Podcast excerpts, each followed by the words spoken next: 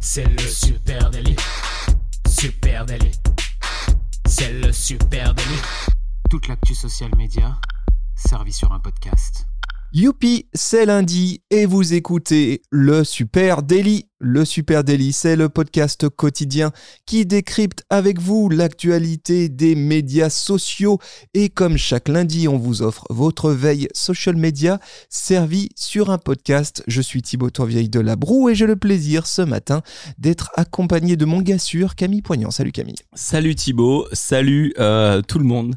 Euh, ça va? T'as bricolé ce week-end? J'ai bricolé forcément. Ouais. Euh, voilà. Ça prend forme ton, ta, grosse barre, ton château? Là, c'est un week-end compliqué, si tu veux. Là, c'était euh, des merdes, en fait. Voilà, des merdes. Genre une fuite sur le toit, bah, je sais pas faire, donc faut apprendre. En C'est plus, long. il a plu ce week-end. Ouais, bah oui. Ah ouais, Voilà, d'accord. des trucs comme ça. Bon, c'est pas grave.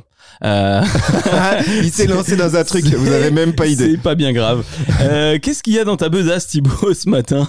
Eh bien, eh bien, eh bien, euh, je vais commencer avec TikTok. Euh, Ah. TikTok, avec une news euh, que je trouve très intéressante. TikTok vous permet de rebooter votre Ah. algorithme de recommandation. Voilà. Et sur TikTok, vous savez, vous avez ce fameux For You page ou ce feed For You hein, qui est très majoritairement rempli de contenu à découvrir, un des comptes auxquels vous n'êtes pas abonné, mais l'algorithme détecte que possiblement euh, ces contenus vidéo sont susceptibles de vous plaire parce qu'ils sont dans vos centres d'intérêt. Euh, sauf que les centres d'intérêt, ça bouge. Ah Bah ouais. Par exemple, toi, Camille, je sais qu'en ce moment, tu as une passion pour les Pour poneys. l'équitation, ouais. Pour l'équitation et les poneys. Mais peut-être que dans quelques semaines, bah, ça sera le water polo. Ouais. Et dans ce cas-là, c'est un peu chiant parce Et que ton, là, tu mets du temps à changer l'algo. et ton algo, bah, il va prendre quelques semaines quand même pour ad- s'adapter. Pendant quelques semaines, il va continuer à te pousser du poney quand toi, tu veux du water polo. Euh, eh bien, TikTok vient d'annoncer le lancement d'une nouvelle fonctionnalité permettant de redémarrer à zéro, complètement à zéro, son feed for you. Euh, je trouve que c'est intéressant hein, parce que lorsque cette fonction est activée, eh bien, euh, tu vas ton feed for you, il est comme quand tu as créé ton compte Mhm. au tout début, c'est-à-dire euh, il- prend en compte aucun de tes centres d'intérêt précédents, il repart vraiment de zéro et le système de recommandation va recommencer à tout bien réécouter ce que tu ce, ce qui te plaît, ce que toi tu publies, euh, les comptes avec lesquels tu engages, les vidéos avec lesquelles tu engages et puis te proposer un contenu dans cette direction. Alors pour accéder à cette fonction, comment ça marche? Bien évidemment, il faut être à jour sur son application euh, TikTok. Il est possible que ça prenne un petit peu de temps à s'installer, hein, donc vous l'ayez pas encore. Mais quand ça sera le cas, eh bien vous allez retrouver ça dans mon compte préférence de contenu, une petite fonction préférence de contenu. Puis là, vous, allez pouvoir rebooter votre euh, votre algorithme. Voilà, intéressant. Je trouve que ça ça peut valoir le coup. Alors et je vais même vous dire un truc très précis dans mon cas, ça peut valoir le coup quand tu utilises ton TikTok pour faire de la veille et que ton euh, ton for you page ressemble à rien quoi. Donc euh, là ça peut ça peut peut-être te permettre de te remettre dans les rails. Bon, je te confirme que je l'ai pas encore. Euh, on avait, euh, on avait annoncé, on avait annoncé la probabilité de ce bouton et là donc c'est confirmé, ça c'est cool. Euh, J'ai hâte de tester et je vais essayer du coup le water polo voir s'il y a vraiment des communautés à checker. Ah bah, c'est sûr et certain. Euh, moi je vais te passer, te parler de land, euh, compliqué. Je vais te parler de Meta. Il n'y a pas de lent, euh, qui lance un nouveau sticker. La semaine passée, l'éminent Alessandro Paluzzi nous a euh, gratifié de nouvelles découvertes. hein. Euh, pour ceux qui le connaissent pas, s'il en reste, Alessandro est reverse ingénieur et son kiff c'est de farfouiller dans les lignes de code d'API pour trouver des indices sur des fonctionnalités à venir. Euh, voilà, il est Et il- chercheur. Et il est bon, il est partout. Et il trouve. il trouve plein de Il trucs. cherche et il trouve. Bref, cette fois-ci, c'est une nouveauté côté Instagram Stories, un nouveau sticker. Il s'appellerait euh, Top 3 et permettrait aux utilisateurs de générer des classements de leur lieu, son compte. Trois petits points préférés. Euh, ce que je trouve habile là, c'est que ce nouveau sticker, il vient se plugger sur les modules existants. Le, le sticker euh, tagage, du coup, compte, le sticker lieu, le sticker musique.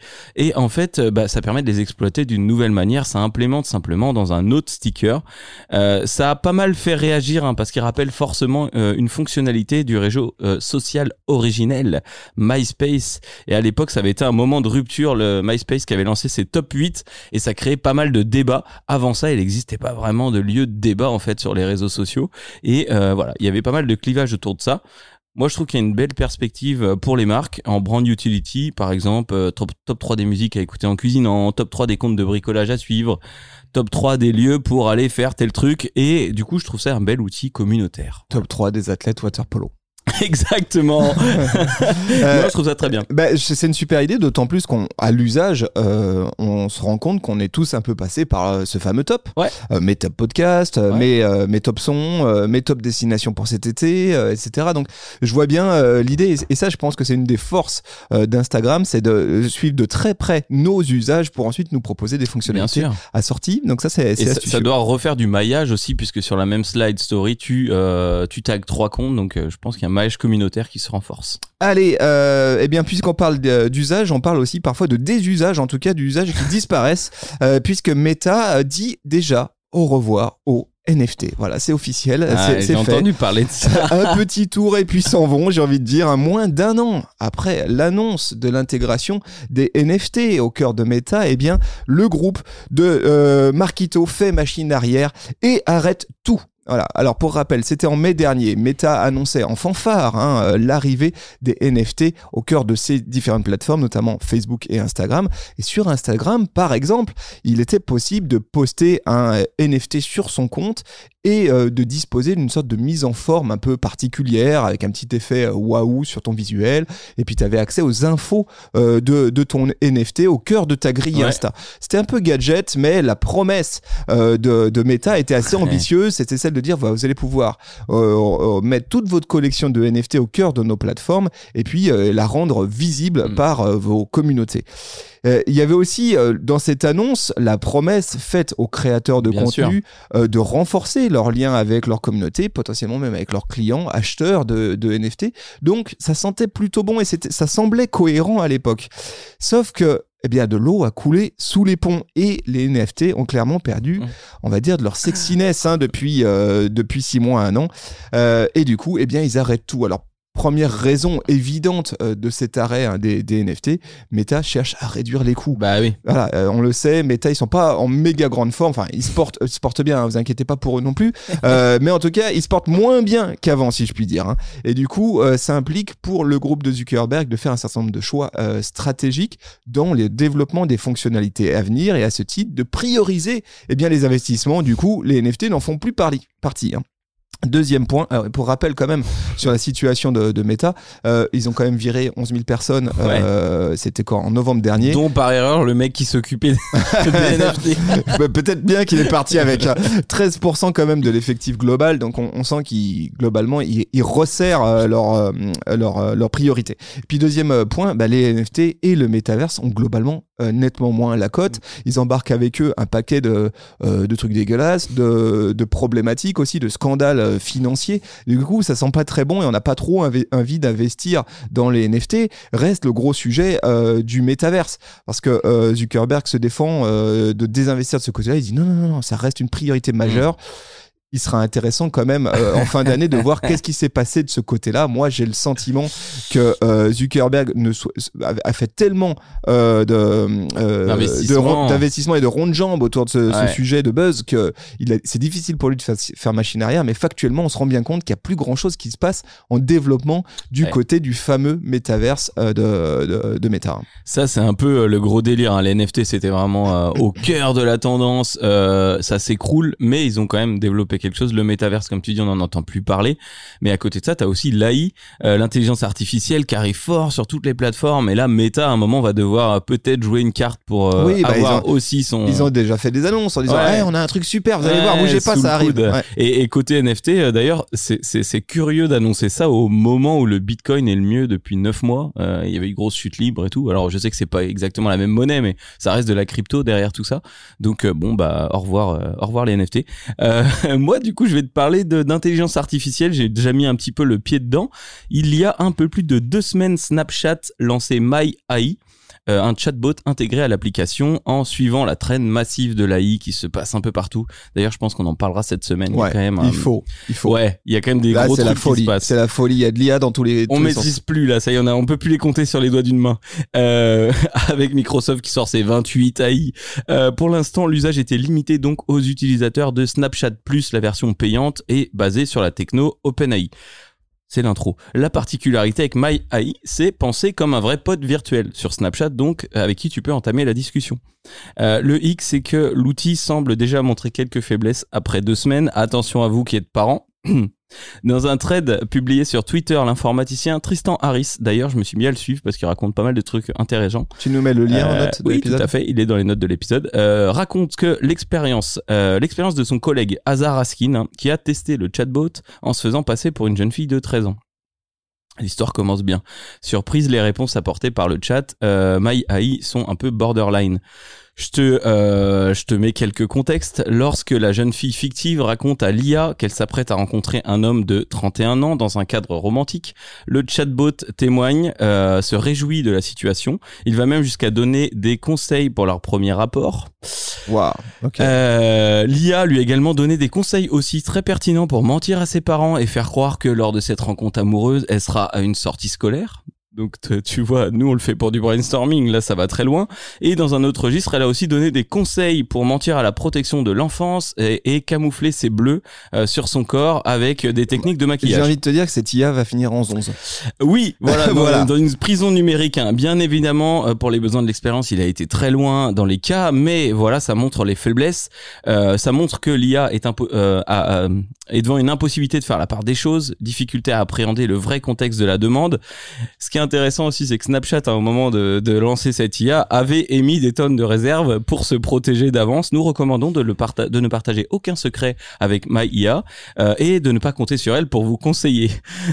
Donc tu donnes un outil de conseil et de technologie, voilà. Donc ce qu'on voit là, c'est les dangers de cette course à la technologie. Depuis, a priori, c'est mis à jour, euh, mais ça résout pas le fond du problème. Ce qui m'épate moi, c'est que même ChatGPT ne répond pas à ces questions. Normalement, dès que tu touches à la sexualité, à la protection de l'enfance, etc., il dit attention, ça ne fait pas partie de mon registre d'intervention. Donc bizarre. Effectivement, Et bizarre. flippant. Bon, allez, moi je vais partir sur un- un- une thématique plus euh, fun avec cette campagne qui a beaucoup attiré mon attention ce week-end que j'ai trouvé vraiment très cool. Une campagne lancée par la marque de vêtements Celio. Voilà, Celio qui lance donc une très jolie campagne de trolls en direct depuis le village de Lévis. Voilà, une très jolie activation qui a été lancée par la marque Celio. Alors je vous explique hein, le pitch. Euh, prouver que leurs jeans à 40 boules eh ben, sont tout aussi bien qu'un jean de grande marque à plus de 100 euros. Et quand on parle de grande marque, ils visent évidemment la marque Levis, hein, parce que pour réussir euh, leur coup, euh, le Celio a spoté un petit Hmm. village situé dans Lyon. Le nom du bled, C'est Lévis. c'est Levis, L-E-V-I-S. Alors il manque que, euh, que l'apostrophe, mais globalement euh, c'est ça. Et, euh, et du coup ils ont eu cette idée euh, marrante, je trouve, de débouler avec une petite camionnette au cœur de ce village de 220 habitants et d'offrir à tous les habitants du village un nouveau jean Celio. Donc ils ont installé leur petite camionnette siglée Celio au centre du village, qui est vraiment au fin fond de Lyon. Hein. Ouais, ils se sont pas, ils sont aventurés sur un village où il y a trois personnes. Et de 220, voilà, 220. Ah ouais. Voilà, et j'ai regardé, ils ont lâché 400 jeans quand même, donc Ah c'est pas mal, c'est pas mal. Euh, et, euh, et voilà, je trouve ça très euh, habile, très malin. Et la campagne, elle est évidemment relayée sur Instagram avec une baseline. Ici aussi, on porte du Celio. Voilà, je trouve c'est c'est marrant. Vous pouvez aller jeter un petit coup d'œil. Il y a quelques vidéos et photos de, de, de, de cette campagne, toute simple, mais je trouve très efficace. Campagne, allez, rendons à César ce qui appartient à César, signée par l'agence Hérésie. Voilà, donc euh, bon boulot, euh, les garçons et les filles. Très rigolo. Eh ben moi j'ai une petite anecdote si tu veux sur Célio. Je me baladais dans les rues d'Aix-en-Provence il y a deux semaines et j'ai vu toute une com avec une faute d'orthographe euh, sur les vitrines et ils vendaient des t-shirts. Euh, voilà, ils avaient oublié le R de t-shirt. C'était peut-être fait exprès. Ouais, Ils sont chauds en ce moment, c'était peut-être fait ouais, enfin, sur tout le reste de l'affiche, il y avait pas de faute. hein, mais bon, ouais, peut-être. Bah, si vous nous écoutez chez Célio, euh, balancez-nous une info là-dessus. Euh, j'ai- une dernière news, mais je l'ai pas creusé. On pourra peut-être aller plus loin. Il y a Agorables euh, qui a fait une étude. Tu sais, tous les ans, ils font sur les habitudes de consommation des plateformes. Il semblerait que le dimanche soit le jour qui génère le plus d'interactions sur LinkedIn.